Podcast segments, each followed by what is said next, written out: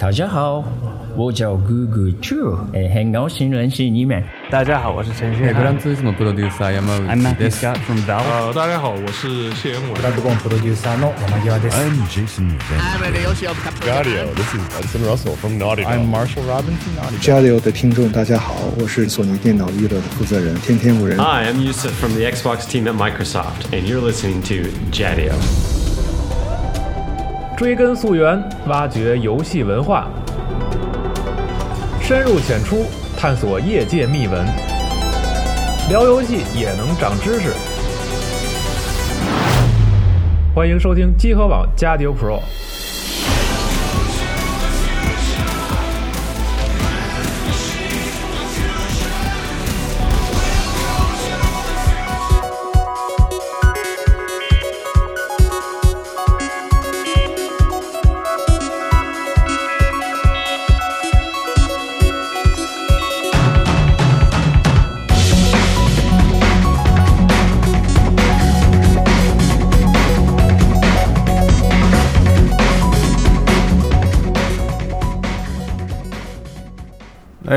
家好，欢迎收听加六 Pro 最新一期的专题节目啊！对我是西蒙。我是老孙，今天我们请来的嘉宾呢，大家看题图就知道了，这是第三次邀请。对，交作业，第三次交作业。对对对 对，天田五人先生，对对，您请您打个招呼吧。好，呃，非常的高兴又回到集合来跟大家坐在一起，然后聊聊我们喜欢的游戏的事情。对对，呃，然后今年呢也跟以往挺不一样的，正好三年了嘛，对对对，是吧？嗯所以聊聊这个三年来的一些事事情。对啊，三年算是一个小总结哈，可以算是一个对呃，小的阶段，小的里程碑。对嗯是但我个人老觉得已经过了好多年了。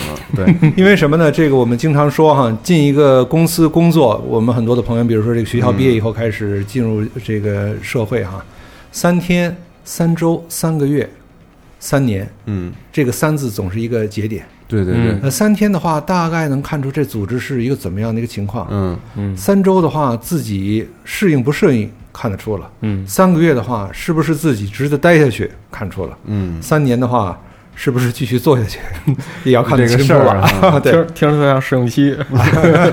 对，今天我觉得咱们这期节目可能因为呃五人叔都来过两次了嘛，然后之前其实我们更是从玩家的角度跟五十叔聊聊这个游戏，然后卖的怎么样啊，然后整个引进的过程顺不顺利啊，对对。然后我觉得这次我们就可能这回这些问题也会问啊，但是嗯我觉得我们这次聊一聊，就是五十叔自己对经营这个品牌三年以来的一些个人的一些见解和感悟，对对，还有一些对这个产业的一些看法。我觉得我主要把提问提纲分成了三个部分啊，嗯我们可以分别聊一聊关于 PlayStation 的产品，嗯，然后再聊一聊关于这个您心中这三年这个嗯 PlayStation 面向的目标群体的一些有没有一些变化？其实这也是我个人很想了解的一个方面吧。嗯然后最后我们可以再聊一聊关于 PlayStation 的品牌，嗯在未来怎么去塑造，包括未来的一些策略之类的。嗯，对，然后今天大概是这个部分，所以我们可以先从这个产品说起。好，好对，那这个还是老生常谈啊，您这个销售业绩肯定不便透露，对，但是就是这一年，就咱就说这个一七年这一年，大概是一个什么样的一个趋势呢？是。嗯。呃，从这这个三年来看哈，特别是去年来看的话，两位数再往上涨，一个是硬件也是两位数，然后软件也是两位数，嗯。呃，数量是一个挺重要的一个尺度哈。对。还有一个尺度就是，特别是在我们这个呃产品上，你到底拿来什么样，跟全球能够达到同可以说是同级的这种产品吧。嗯嗯去年的话，虽然稍微晚了几个月，但是终于把这个 Pro 给拿进来了。对是吧哈，PS Pro，然后呃，产品上的话，地平线虽然是一个第一方的这个哈嗯，但是大家也知道，这个实际上这个工作室对国内它并不是特别的了解是的，嗯啊。呃，他是在欧洲的这么一个工作室，但是我们把这个事情跟他谈的时候，他就是非常的配合。嗯嗯呃，包括这个上线之后的一些 DLC 啊，还有一些新的这个东西的话，它都是国内的呃节奏还是跟得很不错对的。所以说从质量上来说呢，确实我们能够拿到一些比较好的东西来国内了。嗯那这件事情换一个角度，就是说我们。嗯，在这个公司里边去给大家谈中国市场的重要性、中国玩家的重要性的时候，我们这个话语权或者说大家对国内市场和国内玩家这个关注度本身，嗯现在越来越高。嗯所以这个可能是跟再往前一年相比的话，一个质的一个飞跃。嗯嗯那不仅是第一方了，那这次这个呃真三是吧？呃，也是这样，它实际上能够达到同步，而且有第一次有这个中国的配音嘛，嗯对是吧？这件事情我觉得也是一个挺挺挺有代表性的一件事情。呃，原来呃说做并不是说是呃做不了，但是需要做很多前期工作才能做的事情。但是是现在呢，就开发商这边他很主动的，嗯，他说：“哎，那我们是要需要有这个，需要有这个啊。”对那在初期的交流的时候，就觉得非常的呃顺，就比以前好多了吧？哎，比以前太好了。我还记得，就是三年前开始在做中国国内的业务的时候，就是一般的一款游戏去拿过去的时候，他先问你为什么要做中文简体版？嗯，那哦在这个中国国内的用户到底有多少？是那我这个游戏的话，是不是适合于中国国内的就市场？嗯，就光这个 PPT 的话，要得做好几十张。对，啊，有的时候人听着听着就可能跟他的理解就不一样的时候，有的很多时候还谈不成。所以说，确实这个三年下来，刚才也说到了哈，是不是成功不成功？我觉着就大家看看我这个头发是多了还是少的话，就能看得挺清楚吧。但是从我自己来看的话，这个三年是不是很值得啊？我觉得真是、嗯确实是很值得。所以从业绩上就来回答，呃，可以说嘛，是一个还挺满足的吧。嗯但是呢，我觉得在任何的组织做工作都是这样哈，这个领导给的任务，或者说市场对你的期待值，总是比这个还要高的。对所以觉得自己有一点在攀一个山啊。但是这个山的这个高度，它不是一个就固定的，就像我们玩游戏似的，哈，好，这个一关接一关啊，对而且一关比一关难啊，它总是有这么一个不断挑战的这么一个过程。嗯这个时候心态就特别的重要。你是不是觉着，哎呀，一次失败了就很沮丧啊？还是说不断有一个能往前走的这么一种态度啊？只要这个心态能够摆得好，那就好，就能继续往前走。我记得在头一年我们做节目的时候，就我们其实当时表达过一个憧憬，就是说会不会我们在多少年以后，就是当我们当比如说天总你们在 push 整个这个游戏引进，因为这我知道要协调这个对方的公司和国内的一些审查的机构之类等等。所以我们当时其实表达过一个愿景，就是未来会不会越来越顺？因为只有当这个越来越顺的时候，国外的人才愿意配合你去做没错，做一些改改动和这个修整吧。对对，那现在目前来说，应该是 push 的比较顺利啊。哎，对，呃，所以 push 的这个力度越来越大，嗯呃，要带动的人也越来越多，嗯呃，所以这件事情这条路就是慢慢慢慢，好像有点要走出来的这么一个态势。那刚才您说这个关于这个 push 这个项目，在这个开发工作室这个引进国内这件事情上，我还有一个联想到一个小问题啊，就是您能不能简单说一下，就比如说在这个 PPT 当中会出现嗯什么样的，或者哪一个案例会增强对方愿意在中国发行这款游戏的一个，就是能够说说服他对们。嗯一个决心。有没有这种这种特别特殊的案例？就是您在 push 这件事情的时候，您会觉得这件事情对整个这个事情都有帮帮助帮助的。嗯嗯这一点呢，就是做国行和没做国行之间的一个最不一样的一件事情哈。我们在做国行的时候，我们在各个市场做很多的活动，嗯然后跟这些玩家有互动的这时候的话，你真正看到这个这些玩家是谁，长得什么样子啊，然后他谈的一些事情啊，那这些东西的话，我们就会把这些信息啊，包括这个照片放到这个 PPT 里，啊，那就会给这个游戏的开发商讲，我说这个就是国内的用户，你样子对你你你看看他长的这个样子，跟你在国外看的那些用户有什么区别吗？嗯对，他的要求就是什么？呃，那把这个中文我给他翻译成英文也好，翻译成就日文也好，就给他讲。然后当时谈话的内容也可以给他去讲一讲。这样的话呢，他确实能够有一种很直觉的感觉，就是说我这个产品最终是被谁在玩是怎么样的一些人在用我这个产品，我是在呃，他们会是怎么一种接受的程度，就是很很直接了。对，而不是说，哎，我这个统计就下来有百分之多少就多少的人数什么，的。哎，对嗯，可能啊会下载这个游戏，可能会这么一个时间去玩，嗯。可能会有这么多的 DLC 的这个销销售等等，这些就是从左脑推出去的这些理论的这东西的话，实际上做起来并不是特别的难哈，只要你有充分的这个分母的这个数据量。对对对。但是右脑的怎么样去把这些想象力给它做出来，嗯。这一点是特别难。我想做一款游戏也是这样哈，是。咱们就是做这个游戏策划的时候，实际上讲的特别重要的就是你怎么样能够发挥你的右脑的一个想象力，把一些不同的东西给它做出来，达到一种效果，就是玩家好像总是超越他的期待值，一关又一关，一个场景接一个就场景，你搬动这个键以后，突然出现了这么一个东西，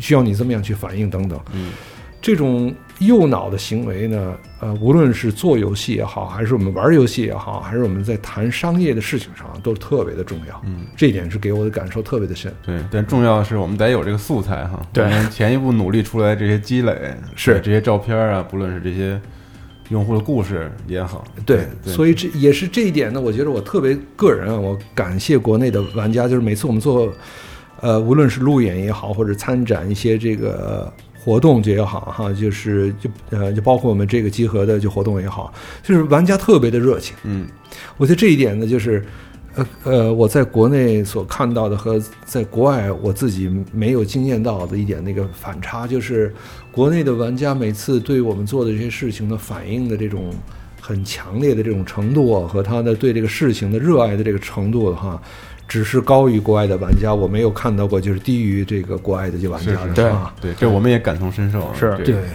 越是这样的话呢，实际上我们捕捉的这些信息越越真实，那越是这样的话呢，我越能够把这些信息带给国外的开发商。对，这样的话，咱们就能够形成一种这个正向的一个循环了。嗯，对，那说到底的话，我们拿进来的游戏的话，让我老王卖个瓜，大家要不买的话，那这个就事情就白做了一半了哈。嗯嗯所以还得需要去大家这个支持我们一把，然后我们也去支持去大家一把，两个手拍在一起，这个声音就拍出来了。对。是但我觉得这只是一半儿工作，还有一半儿是这个国内的这个审查之类的发行的这个事儿。对现在有没有一些改变呢？是整个这个流程上。通过这个三年的工作，呃，主管部门对主机游戏这件事情本身啊，我想就是越来越了解了。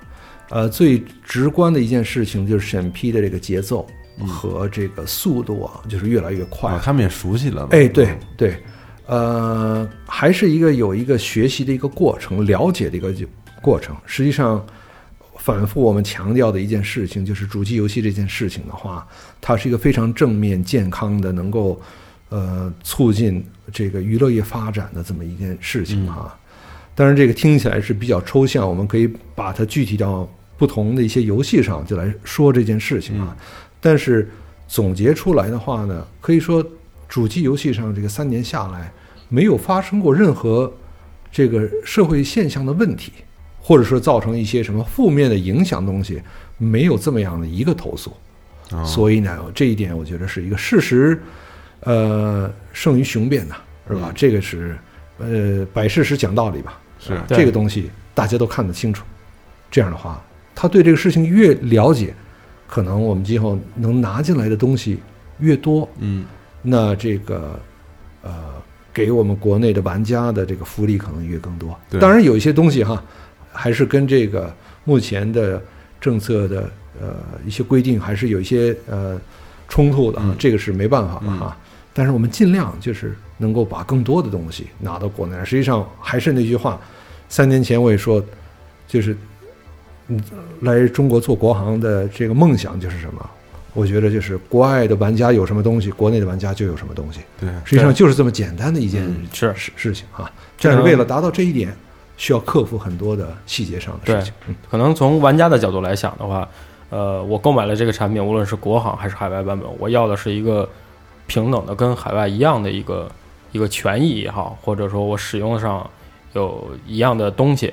但是可能咱们在实行的时候，因为每个国家的政策是不一样的嘛，对，那有一些游戏，包括我我自己瞎说啊，可能有有有涉及到血腥暴力也好，即便说我们现在没有分级制度或者怎么样，那咱们于于情于理也不应该说给那些可能年岁比较小的玩家去玩儿，也不太合适。嗯，呃，但是我是觉得，可能现在的游戏，包括刚才也提到了，像《地狱平线》也好，或者《真三》也好，之前确实不太敢想有国行的版本。那这些呃之前我记得三年前，呃，一周年的时候，一周年的时候，咱们当时呃跟您聊天说，好像是雷曼这样的游戏啊销售的成绩会比较好，因为那会儿的游戏阵容里边看这种比较合家欢、比较简单上手的游戏卖的会比较不错。那现在这些随着这些可能更多的游戏类型进来之后，呃，哪个游戏会卖的比较好现？在选择多了，对哎对，对从去年整体来看的话，实际上《地平线》卖哦啊、是最受欢迎的一款游戏。嗯嗯，那也确实在全球的表现上来看，就是在 PS 这个平台上来看的话，也是这个地平线的表现是特别的好的。七百六十多万套。对，那嗯从这个角度来看的话，实际上国内跟国外这种同步就有一定的这个类比性了。嗯啊就大家对好的东西都是一样的识货嘛。哎，对，嗯呃，刚才提到了雷曼，雷曼呢还是继续保持着 非常好的市场。嗯嗯哎，这件事情就特别有意思啊，因为我们看这个激活，看一些数据的话，那从呃其他的观点来理解这件事情的时候呢，就是不断有新的玩家开始接触到这件事情了。嗯他可能喜欢一些比较重度的这东西，嗯地平线你你说是好游戏确实好，但是对于第一次接触主机游戏的人来说的话，嗯还确实不容易的一款游戏。哎，那可能这个时候他就买一款雷曼，嗯是吧？这个比较轻松的就上手，哎，挺高兴的，嗯，是吧？这种事情的话，也是我们在国内开始做这个主机游戏的时候感触特别深的哈，就是原来在国外去卖游戏的时候，都是大作一上来销售特别的好，对对对，但是这一阵子一过以后，嗯，突然又没有了。没有什么长尾效应。哎，对了，嗯然后那些东西就排在这个货架上，要排很长的时间，开始就吃灰了。嗯但是在国内的话呢，很明显就是我们发展新的玩家的这个程度要高于国外，嗯，所以呢，就是摆在货架上的那些东西的话，它起码不会是一直只停留在那个地方。对，只要你推荐给他讲，他觉得有意思，他就会买。说明这个市场还是有的。其实，对，所以说是一个长尾的效应嗯特别强，所以这是非常好的这么一个模式啊。嗯嗯，对，这个跟国外还是不太一样。嗯，那肯定新的市场嘛。对对对，嗯。然后我想再问一下关于就是开发者方面的问题。然后因为 SIE 一直在支持开发者上面投入了挺多的精力的，我觉得，就、嗯就是尤其是国内这方面。对，那一七年有没有一些值得分享的一些事件？呃，最大的是我们做的这个呃中国之星的这个计划项目？嗯哎，这个是一个怎么一个东西呢？就是想在国内呢挑选一些好的游戏，在 PS 的这个平台上，嗯呃，通过我们的一些支持，然后把这些游戏开发出来以后，不仅仅是在国内，嗯，然后也把它带出国门，让全球的玩家都有可能玩到，呃，真正创造在中国的游戏，不是制造在中国啊，嗯就是创造在这，这一点是特别难的。是，然后这个项目的话，呃，在推进的过程中的话呢，去年我们也是把这个几款游戏带到了这个美国的索尼的这个活动里边去。第一次。PSX 吧。哎，对，嗯。在这个上的话呢，呃，没有给美国的用户任何的事先的宣传的前提下，嗯。呃，让我们很吃惊的是，国内的这几款游戏啊，虽然还没有完全开发完，还是开发中的啊，这些游戏一直在排着长队，嗯。而且有好几个人，我听我们的同事回来跟我讲，就是排队排了好几次，玩了好几次，还想玩？哎，这一点呢，给我的感触呢，我就很深的，就是说，国内确实做游戏的话，有相当优秀的人才。嗯但是是不是能够有一个好的机制，让他们在主机的平台上开发游戏？嗯嗯然后是不是真正的能够帮助他把这款游戏呢，不仅仅是给我们国内的玩家啊，但是能够让全球的玩家也了解到这件事情。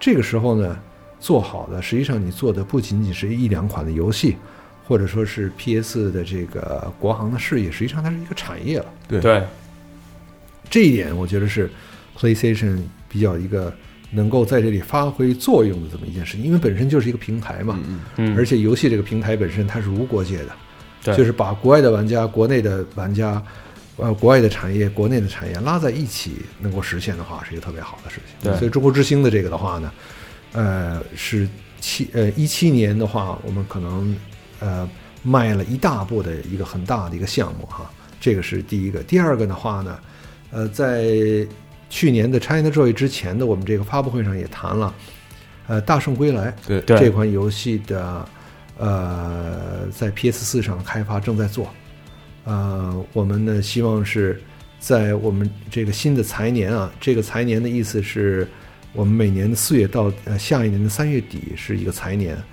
呃，在新的财年里边的话，争取能够把它拿到市场上来。嗯现在正在呃紧紧锣密鼓的就在做这款游戏，嗯嗯呃，一些前期的开发的版本，包括这个 VR 的这个演示呢，在 China Joy 时也给大家看了，哎，这个反应还特别的好。对，嗯呃，所以呢，在这款就是发掘国内大的 IP 在呃主机平台上这件事情呢，也是去年做的另外一件事情。嗯，今年的话，一八年，一个是呃把中国之星的这些游戏陆陆续续的会有一些会就上线了。嗯拿出来，同时，但是这个大圣归来也是这样，我们会继续就是在挖掘 IP 的这件事情上，会做更多的事情。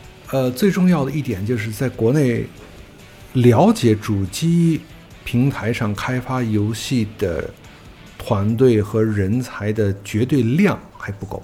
嗯。所以呢，我们一直在做的一件事情，也是不断在加大力度的一件事情呢，就是这个技术上的培训和技术上的支持。嗯。呃，我们刚开始是从一个人就开始，现在有包括国外、国内的这个团队，能够真正的给他提供呃各方面的技术的支持，比如像这个虚拟的引擎啊等等的这个使用，当然也是跟比如 Unity 啊、跟 Unreal 他们就一起在就国内做一些讲座啊、等等等等的，就是这方面把周边的环境给它呃呃整理好，或者说是准备好的这样的工作的话，看起来并不是特别的显眼，但是一直是在做。而嗯这些事情的话，是真正能够帮助这些人开发游戏特别重要的这一点。资金也是很重要的一个层面，但是相对来说的话，国内的资金啊，这几年这个经济的这发展也是确实，呃，相当速度也快哈、所以这个资金量在国内啊还是相当充足的。嗯但是很难的一点就是找一个好的创意，嗯然后呢，他能够把他这有个好的，团队，哎，对，嗯把这件事情真正的能够给他做下来。嗯，这一点是特别的难的啊。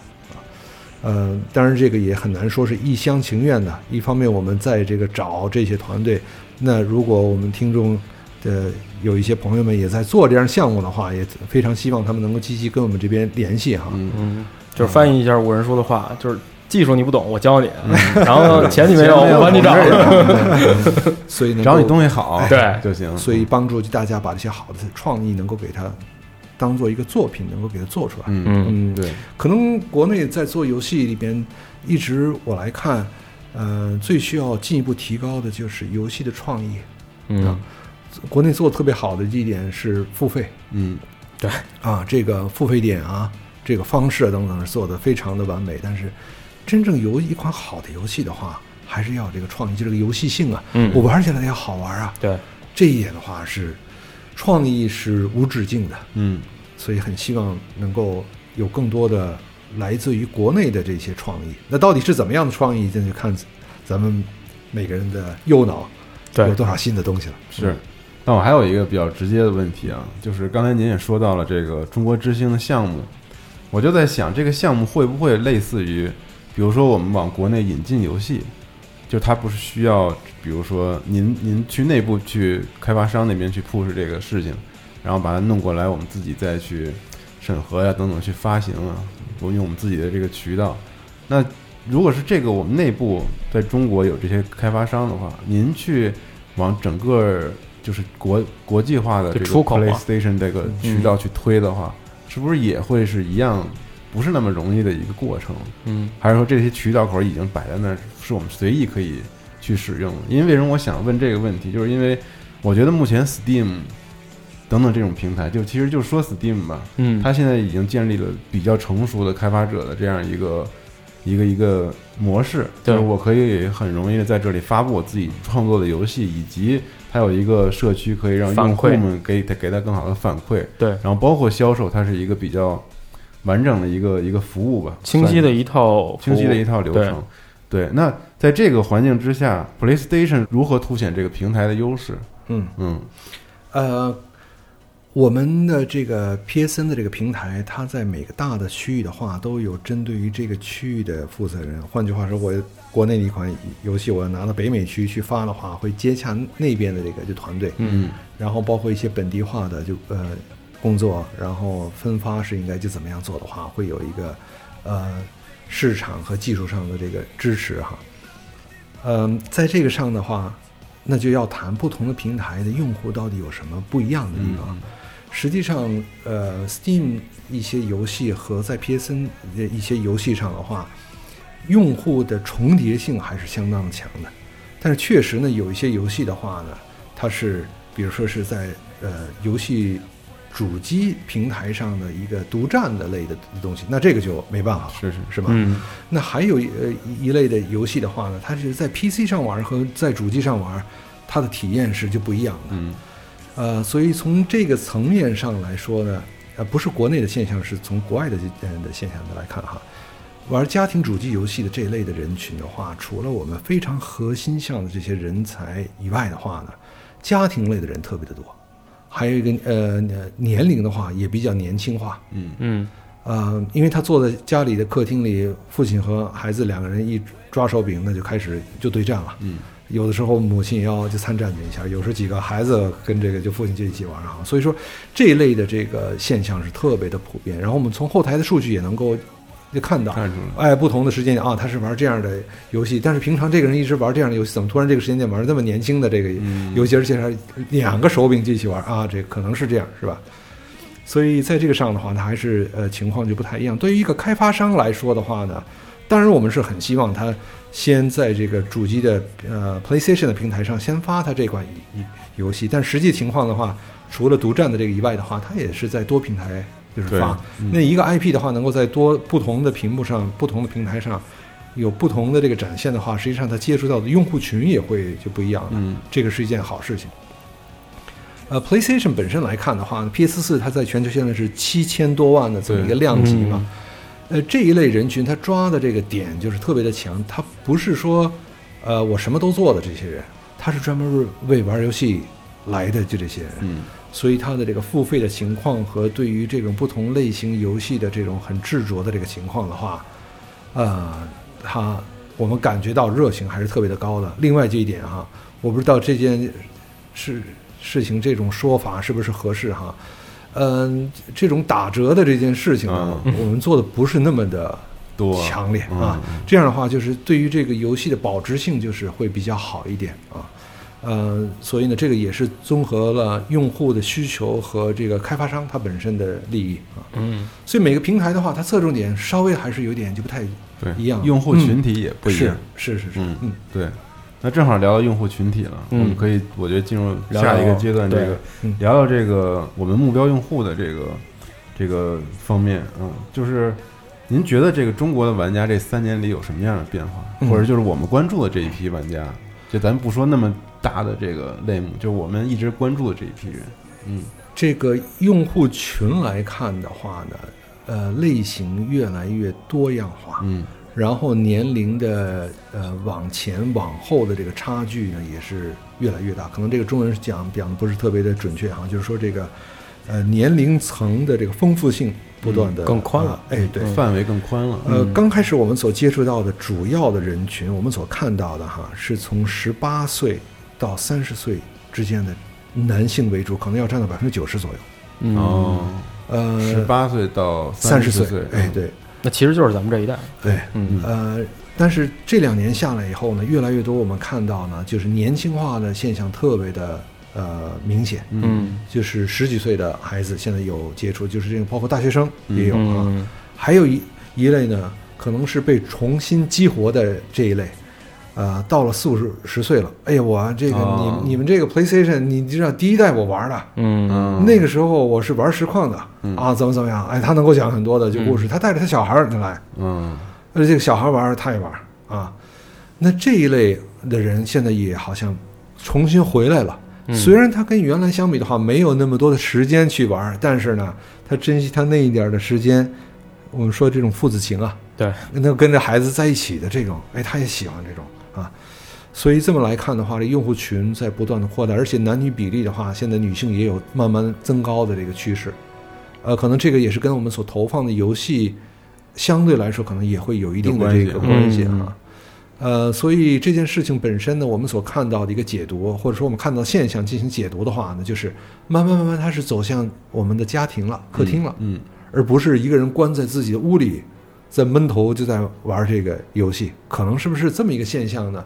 慢慢在国内呃有所拓展了。嗯，我觉得也是一个挺健康的一件事情。毕竟我们也很希望呢，这个游戏啊，实际上它并不是只对某一类的人群，对是能够让更多的人享受到这种事情所带来的娱乐的快乐。对嗯对。那 S A E 这这边对于 SIE 啊，对不起，嗯说习惯了。是原来 S A E 对对对，嗯，那 S I E 这边对于就是自己产品啊，就是怎么去在国内去定义这个人群呢？就是比如说，我们一般知道一个公司在在推一款产品的时候，肯定会研究一下，锁定一下这个目标的群体，包括它年龄啊，包括具体的一个用户画像啊等等。S I E 在这几年有变化吗？就是这个策略上，呃，从平台来看的话呢，呃，我们跟国外的情况差不多，嗯。主要去定义这个呃用户人群的属性的时候，更多的呢是嗯某一些游戏，比如像咱们刚才所说的这个地平线，嗯，它有它非常清楚的这个啊，我这个核心项的对对对，这一类人嗯。我是需要去找到的，所以通过市场的活动，尽量能够让这一类的人知道这件事情啊。那除了这个以外的话呢，实际上在这个平台上有各种各样的游戏的时候，你就会看到其他类型的人群了。哦，所以这么去看的话，实际上在国外我们这个人群也是自己很广泛哎，对自己有一个自己一个目目标，但是最后所做出的结果来看的话，这些目标当然也不断的在深挖了，但是这个横向的扩展也是挺强的，特别是在国内哈，就是这种目标用户群本身的这个呃延伸的，换句话说，我们还没有找到的。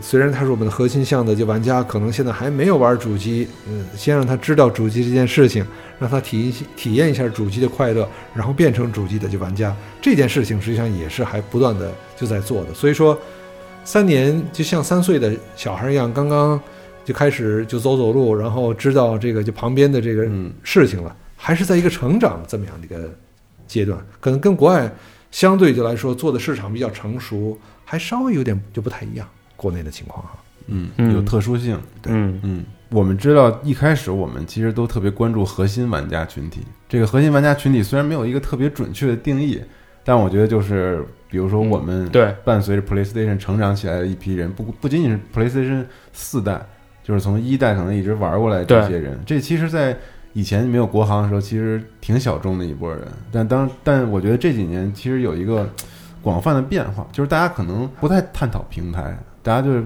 更集中于探讨一些游戏啊本身对本身的一些一些东西了。就是您觉得没觉得，就是这几年整个核心群体有什么样的变化，还是它跟这些泛的游戏玩家之间，它有一些什么样微妙的一个嗯变化呢？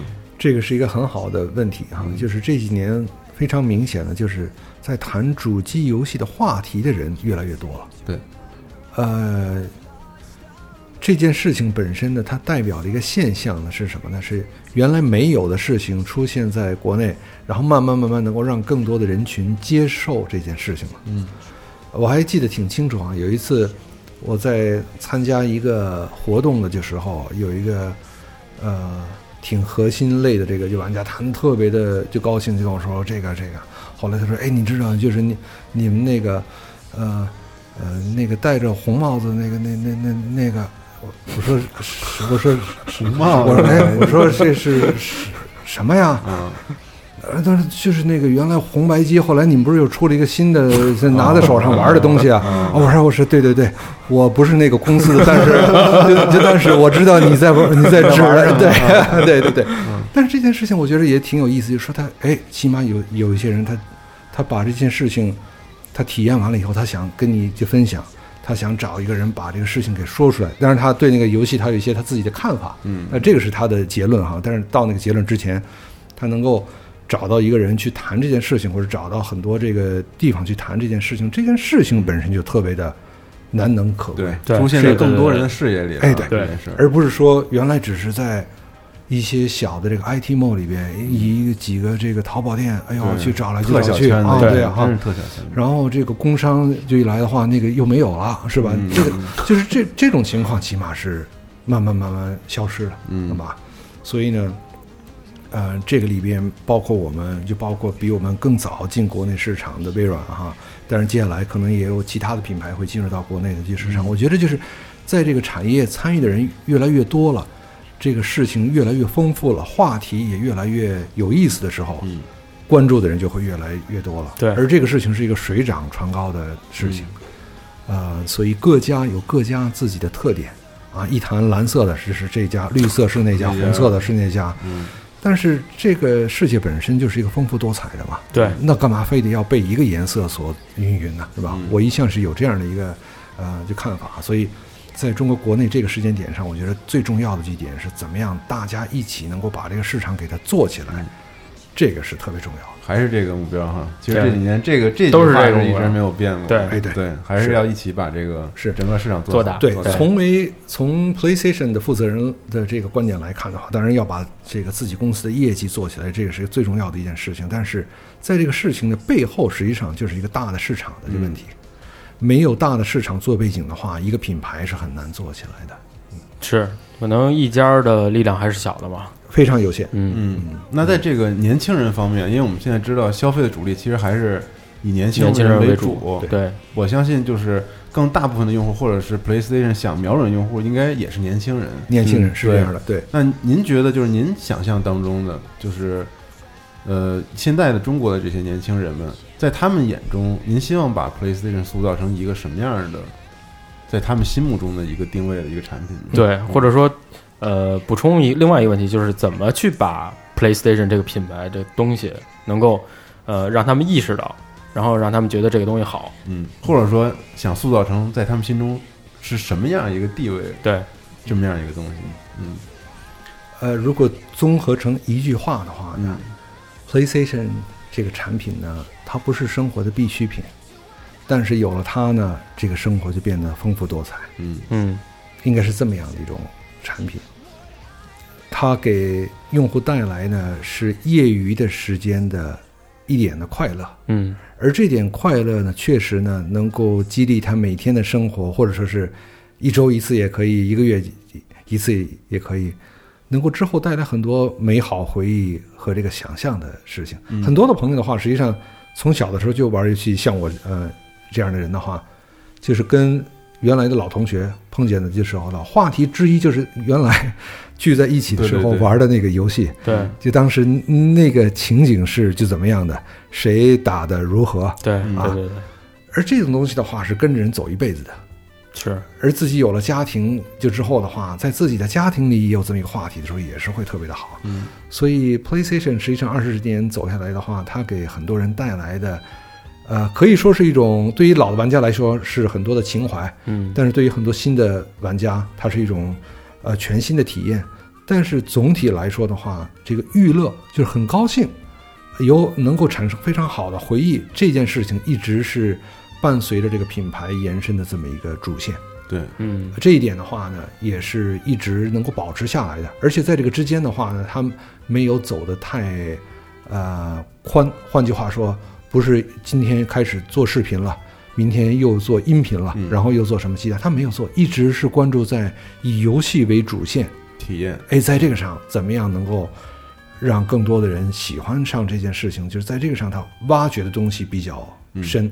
那我们一直提倡的一个事情呢，这个就是呃最好的来玩游戏的地方，the best place to play。嗯嗯啊，这件事情呢，一直是 PlayStation 想追求的。那、在这个上最重要，当然也是要靠很多的开发商把好的游戏拿进来，嗯这样我们才能体验到不同的东西嘛。啊，对，我觉所以得这个刚才叔说的这个，就是这个平台可能是属于那种你能够创造出很多美好回忆的一个地方。就是咱们自己其实都会有很多，我自己之前玩 PS 一、PS 二的时候，那会儿的朋友是什么样的，嗯，然后那会儿的玩的是什么，故事是什么样。那对于新的玩家、新的年龄层的用户，可能这也是一个特别好的一个点，嗯。让让他们知道说，你通过它能够，就好像说日语怎么说叫 “omoide”，对吧？不一定，可能你你在未来你会有，等你到了这个这个三四十岁的时候，可能会在这个平台你会想起以前我玩的时候是是。什么样的故事。是，我觉得这个嗯。真的挺好的。而且特别是对，就是特别能够让你把当时的事情很真实的回想出来的，就时候，呃，给自己留下一个非常好的一个人生的回忆，对，非常高兴的事情嗯，是能够一直留下来的。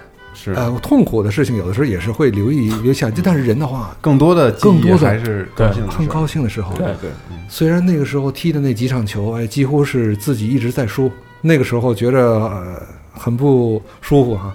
但是玩完了以后，跟当时的老朋友一起见的时候，喝杯酒一谈，哎呦，都是故事。对，嗯当时是那样，是吧？对？这个特别好的事情是吧。对，嗯，但还是情怀了啊。就我还要就是稍微拉回来，嗯再说说这个嗯新用户方面的这个嗯这个事儿。就是我还有一个问题，可能也比较直接，就是这个也是我其实，在当时国行进中国的时候，我自己的就一个疑问。那正好三年了，我觉得可以就是再问一问这个问题，就是您觉得主机因为在中国不很长时间是没有这个市场的吗？其实有市场，但是很小，或者说隐藏在地下不是正正正正常的一个市场对一个环境，所以说中国的 PC 普及还特别的高，嗯，然后包括后来移动互联网，包括智能手机的普及也是非常快的。嗯，就是您现在有没有感觉到，就是这个手柄操作在这里面的一个是阻隔或者是一个门槛？门槛儿是嗯我很想知道这这一点。我刚开始也以为这是一个门槛儿，嗯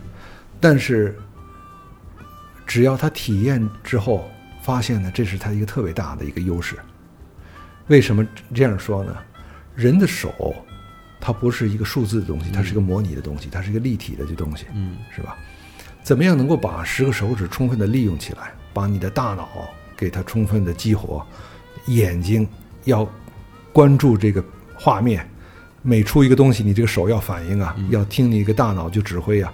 这个时候，人把自己的身体各个部位操纵起来的时候，给你带来的快乐，和你坐在这个沙发上一直看一个东西，被动的接受，或者你拿一个平面，你一直在那儿点，所接触的是完全不一样的。所以呢，人在不同的时候有不同的呃娱乐的享受的方式，嗯各种东西的话呢，都有自己一个生存的空空间。很多的时候，我觉得这是一个互补的一个东西。嗯我们当时也以为，哎呀，这个手柄操纵起来太难了，特别是一些核心项的这些游戏哈。太复杂，所有的键都得恨不得是都用上了，对吧？对，还有组合键，哎，对啊，有比如像这种游戏难，我虽然我自己很喜欢，像血缘的这个第一关，我这个就哎呦，我以为还没过呢。哎，对我这个 我就觉得我是不是呃已经不应该到了再玩这种游戏的年龄段了哈？但是这个时候就激励你去需要做很多的事情。而我们在很多的展会啊、路演的时候也看到了这些小孩儿，刚开始你给他就手柄，他都不知道这东西就怎么抓，但是稍微教他这一下以后，再过一段时间十分钟回来以后，你看他玩的特别的好，嗯嗯其实我也发现了，是我身边就有这例子。嗯。对，就是因为我有一个朋友，他的小孩今年九岁，然后呢，就是他买了一台国行 PS 四嘛，嗯然后就玩游戏，玩地平线。我说这游戏你别让他玩，他就可能太难了。嗯，然后说他就想玩一下这个，我说那行，那我教你。然后我稍微告诉他了一下，很简单的，就是基本不不算教，我就给他演示了一下我怎么玩，你知道吗？啊，然后就是特别快，然后再过了一段时间，我们吃了个饭，然后回来之后，我说那个，我说我再教教你这怎么玩。啊小孩跟你说不不用，我白金了。然后所有的事儿 都根本不用教，包括游戏系统怎么升级之类的，哦我能很明显感受到他被游戏吸引了，就是很他觉得很有趣。这种我我觉得还有一点就是，可能这个年龄层，比如像你的朋友的孩子嗯九岁，他出生的一个环境，他成长的一个环境是由智能手机、平板儿的这么一个时代。他在平常玩的时候，可能以前小时候，比如家长会给他玩个汤姆猫，或者说一些切水果，类似于这样的游戏，他其实是对这东西是有培养环境的，他是经过了这么一层教育的。嗯那在之后，你能够拿到，比如说真的像像地平线这样的品质比较高的产品给他的时候，他就会知道啊，这个东西是相对于我之前玩那些的差异在哪儿，它的它的特质化在哪儿。那我在接触的时候可能会，呃，在之前的因为有一定基础了嘛，我在去学习新的东西的时候可能会更快。他也知道什么是好东西了。是，特别是这些小孩儿啊，我觉得现在我们在国内特别注重这个教育哈，怎么样能够让小孩儿多元化的发展，就是多让他去接触一些新的东西，去探索一些东西。在这一点上呢，实际上游戏哈，特别是这种主机类的游戏，它能够做的事情特别多。比如说像我们刚才谈的这个《地平线》就是这样。你看到一个画面的时候，你通过你的这几个呃手指的就操控，在不同的地方有不同的东西，这个东西该不该拿？瞄准的时候，我应该通过哪个角度去做就瞄准？嗯这个都是非常有讲究的。嗯能够培养他在一个画面里去主动的去抓一个信息，嗯然后对于抓来的信息我做一个反应，这种主动的参与感，嗯这种东西特别的强，就是去激发他去对很多的事情开始感兴趣，去注重很多的事情。因为在一个画面上，实际上会出现很多的内容，可能你要忽视一些东西，对专注某些东西。哎，我应该怎么样去做？这些东西的话，培养他往就是主动的往前去抓信息的这种事情的话，游戏是一个挺呃，在兴趣和快乐里培养他这种素质的话，是一个非常好的。对。嗯，而且在家里的客厅的话，跟父亲一起玩的话，从我们说的这个上纲上线的话，从监管的这个角度也是就非常好啊，嗯，对吧？你哎，你这个中考考得不好，你今天 你别玩了你这个去去做题去。哎，这次去中考就还就不错，行，那我就带你咱们玩一两个一小时，鼓励一下，嗯也是一个挺好的一个激励啊。就是培养孩子跟，比如说父亲啊，孩子跟这个就好朋友在一起的就时间，尽量少一点，他一一个人单独的这个就时间，这种东西的话，也是就主机能够带来的一个很正面的一个效应。对，那句话那句话怎么说来着？管管孩子，就对游戏。哎，对，这个说挺好。嗯，然后就是我们再聊聊这个品牌方面，因为我们之前其实在，呃真三的时候发现地铁里面出现了这个软件的广告，对对对这个事儿作为粉丝来说还是挺激动的啊，提气吧提气，对，嗯都第一次，因为之前那个日本啊什么的经常有这种广告，但是在我们国内其实一直没有见到过。这个这个这个事情是是咱们这边是是嗯我们这边的一个创意，然后把这个事情带来的，也是我们把这个活动做出完做出之后的话呢，在什么微博啊、微信啊，在其他的一些社交媒体上，大家看到这个事情的很多的呃喜欢游戏的玩家都给我们说那么几句话觉着对对啊很吃惊。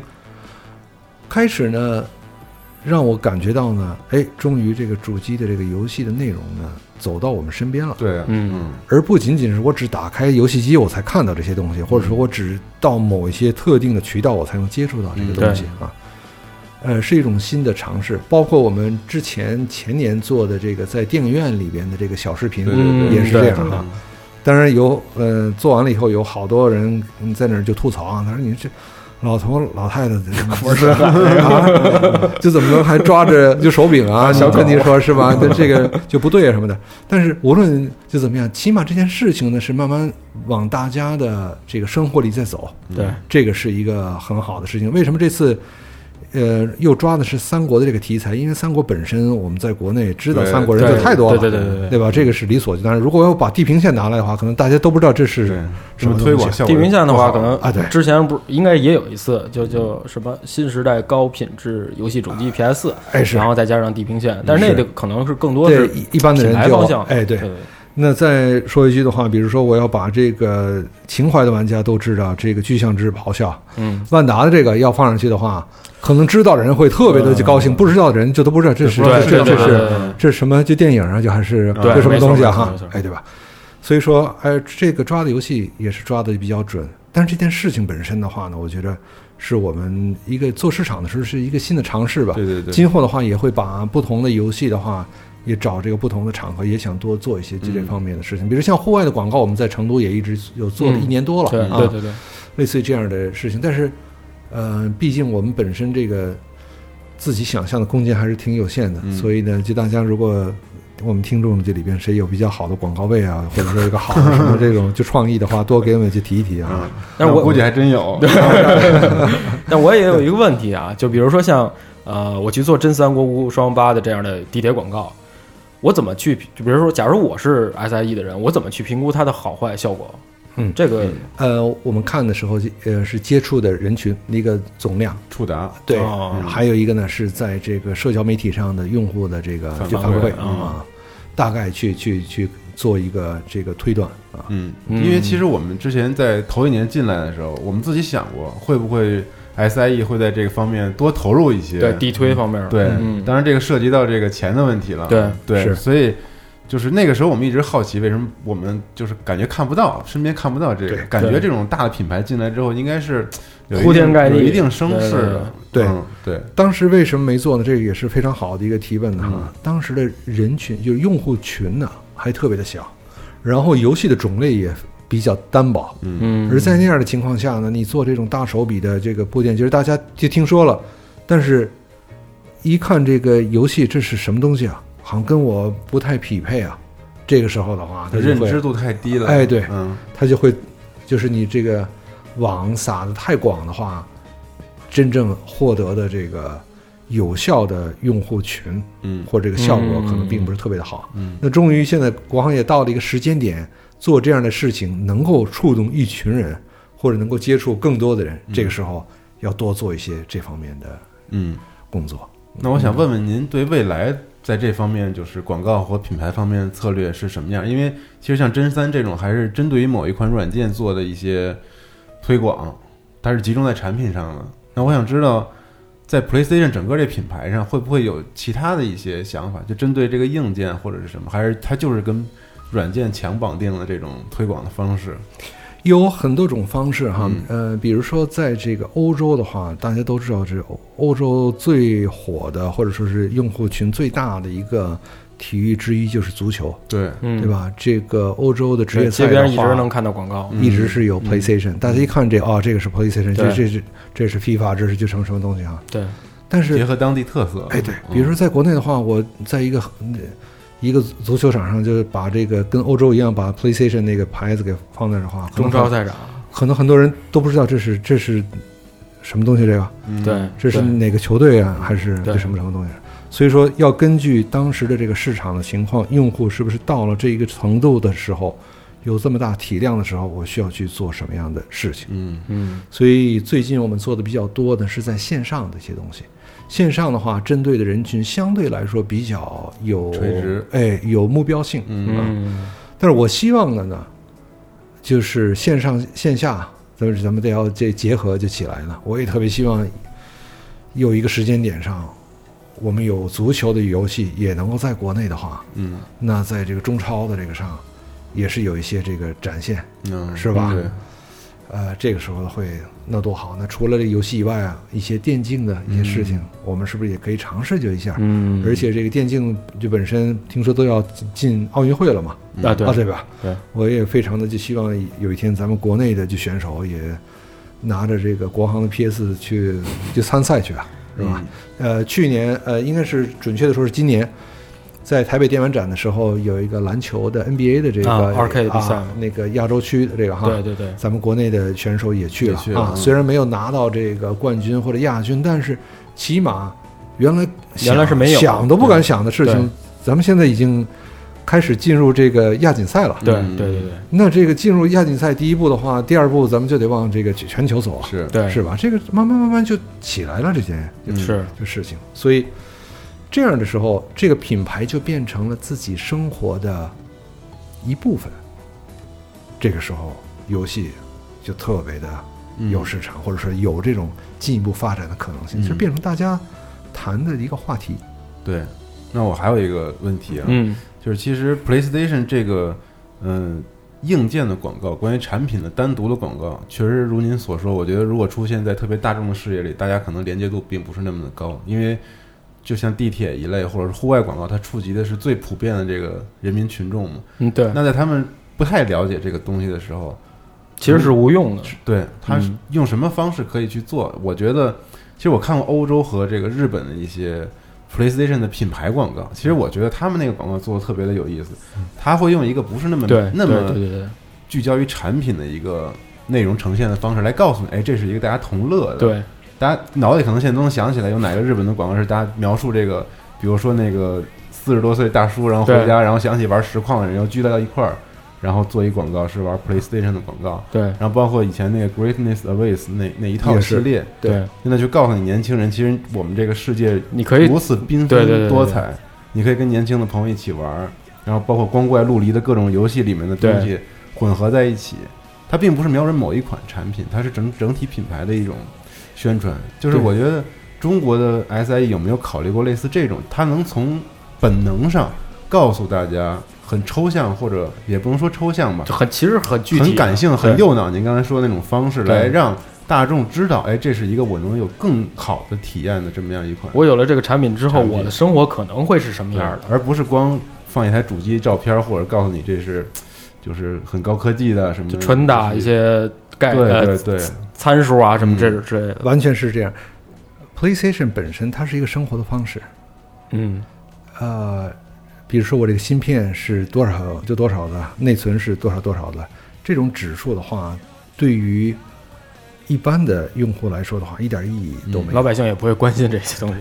我需要的是在这上有什么样的内容，对，然后这些内容跟我的生活是有怎么样的关联，嗯，对，这一点是最重要的。而反推过去，实际上给你带来这种内容、带来这种生活的可能性的，是这么样的一个平台的产品，它是这么一个逻辑的，对对对概念。对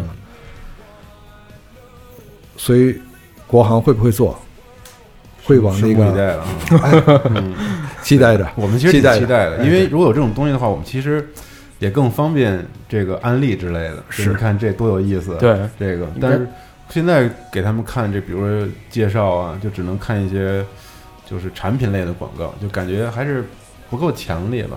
呃，我我有这么一个印象，就是之前我记得是日本那边拍了一个一这么一个一段片子，然后是描述着大学生活，可能有几个人，比如说他在宿舍里跟别人在玩儿，刚出的时候，对对对在玩 PS 是然后他要出去了，然后他呃当时还在比如说拿着 PSV，可能在 Remote Play 啊什么之类的跟别人分享，然后晚上了他的一天的生活，然后到晚上了，他可能跟其他的呃社团也好或干嘛也好去组织一些比赛，当时是 Q Zone 吧好像是，嗯，然后这些东西其实是能够就是告诉。这一一个年龄层的消费者，你能够实现什么东西？就通过我这个平台。其实这种东西，我觉得对于咱们来说，功能以及整个宣传的对象，包括目标群体的生活状态、生活方式，都有了一个特好的诠释。对完全是这样。这个是 PS 四在日本上市的时候上市的时候对对对那广做的我印象很深刻，这么多年了还是记忆犹新。当时觉得做的特别好。对，这个就是产品能够给我的生活带来一个怎么样的变化，或者怎么样的就东西，它对它是有这么样的一个信息的，嗯有故事在这里边啊。感觉我们国行可以做更接地气一点啊，跟各地不同的文化结合一下，其实也挺有意思。对有点像 Nike 当时来做的一些很接地气的广告。对，我现在个人的一些想想法，跟人瞎聊，其实没问题啊，没问题。不知道您未来的计划是什么，但是那个我觉得这样挺好。呃，我觉得呢，我也特别的希望哈，就是我们听众的朋友们，如果你们觉得，哎呀，这个 PlayStation 应该做这样的这种宣传的活动，或者有这么样的一种创意，你们做是不是好？多给我们提一提。对，呃，因为什么呢？呃，这个叫索尼互动娱乐吧，是是吧？那不能单动啊，嗯 是吧？这个是互动才有乐趣。对，是吧还得天天五个人呢。对对，咱们每天都得要安利啊。是啊，嗯，对这么多这么多年这么多年过去了，这一算这数也不大 不小对，了不。小了，对，确实是两位数的上涨。对，嗯然后正好也提到了说未来的计划，那未来，呃，因为刚才我其实也聊到说，可能第一个五年计划还剩下两年时间，是对未来的两年可能还会有哪些计划可以分享？两个方面要做的事情特别多。第一个呢是呃，国内的游戏的开发上，这个的力度的话，我们一直在加强，而且要不断的提速，这是第一点要有多。所以呢，可能在特别是我们国内的玩家会看到更多的来自于国内开发商的这个游戏。嗯还有呢一点呢是国外的游戏，呃，既然前三年我们能够做到一些几个主要的产品同步上了，对那接下来两年的话，我们最最大的挑战呢，就是原来大家觉得，哎呦，这样游戏很难拿到国内来，没戏嗯那种。啊，这种东西的话，我们争取能够有一个、有一个突破吧。啊，但是这个那就好好想想呗。哎，都知道是什么了。啊，这个开空头支票也不好，是吧？啊，这个得要是尽量少说多做嘛。嗯对啊呃，期待着，请大家期待着有新的惊喜带给大家。嗯，但这个时间虽然差不多了，但是还想问五人叔有没有自己想说的一些感悟啊之类的，包括结合产品、用户和品牌方面的一些。嗯嗯跟呃我们玩家在一起的这个时候呢，我一直在想啊，实际上，呃，游戏这个事情本身的话呢，提供内容是一方面，还有一方面呢是用户的反应。嗯嗯，特别是在一个刚刚开始的市场，用户反应的越多，并不一定每次非得是正面的，可以吐吐槽啊啊，这个批评批评没问题的。但是起码把自己的想法说出来了，然后让品牌知道了，嗯然后品牌有的时候能够把这些意见吸收反馈到下一个产品上了，这个时候的话，接下来会带来的东西的话就会做得更好。所以无论是怎么样的呃事情，我都特别的希望呢，继续我们国内的玩家呢能够不断给我们各种各样的反馈，嗯呃，谈谈自己的理想也可以，提提意见也可以，提提要求也可以，什么事情都就可以把自己的声音放出来。嗯，然后呢，特别是像主机这个游戏，它不是已经有的东西，它是一个新的东西，新的东西是需要大家去创造的。所以呢，还是那句话，我特别喜欢的鲁迅先生的这句话：这个路走的人多了，它也就成了路了。对，而这个路的话，就是今天听这个节目的我们的这个听众也在内哈。实际上，我们的这些人，可能再过五年、再过十年的话，呃，都是这种第一批把这个路走出来的人。嗯所以呢，先走出来的这些人的话，要有先先走出来这些人的这个觉悟和这个创业的精神的。所以我特别希望接下来的这个三年也好，下来几年也好，跟大家有更多的互动，然后呢，多听听大家的声音。嗯我们呢也会不断的去把这个事情做得呃更丰富吧。嗯让大家真正觉得，哎呀，玩游戏不是打发时间，真是给我的人生带来了名副其实的快乐。嗯嗯，哎，这个实现的这个是什么呢？哦，是 PlayStation。这个时候的话，那就太好了。嗯我们在今年的五月可以给大家提供这么样一个机会，对，是啊，很很很期待着这个对就活动。嗯啊，安利一下我们这个核聚变的活动。对今年五月北京站，五人叔肯定也会出现在现场，跟大家在一定会的，一定会的。我是说保重身体。哎，一定会的，没问题，没问题别。太累了。没问题。然后这个五月份的活动的时候，争取给大家带来点好消息。好消息好像啊，嗯，那最好了。对，PlayStation 五啊，对。那这个其实我们自己想过这事儿啊，对新硬件可能差不多了。我们衷心预祝未来如果有这样的这个新的这个硬件产品出现的时候，我们国内都能够同步的去宣传和推广，包括发售啊之类的。对，对，是希望以后越来越好。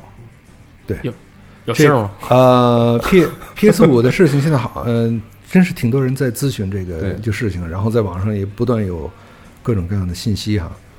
呃，说实在，我本人也没什么就信息，嗯。但是有有信息了，呃，能够有些什么事情给大家讲比较具体的的就时候的话，会会会那什么的。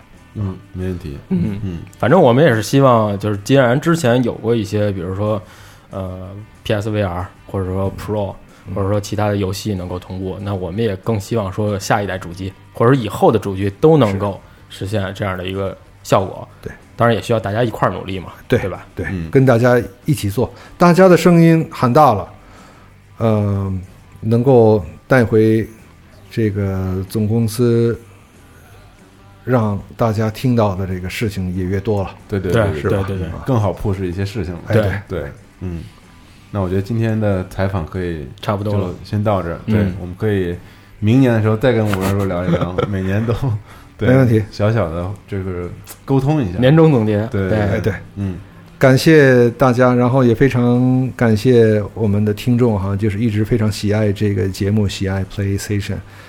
呃，今后呢，我们找更多的机会做交流。呃，可能第一步的就是我们五五月份的这个就活动了哈。对。那争取在五月份的活动时候见到很多的今天我们的听众和嗯。你们的朋友们。嗯，好。好，好，嗯，那我们到时候再见了，对，到时候再见，嗯。好，谢谢大家，拜拜拜拜拜拜。拜拜。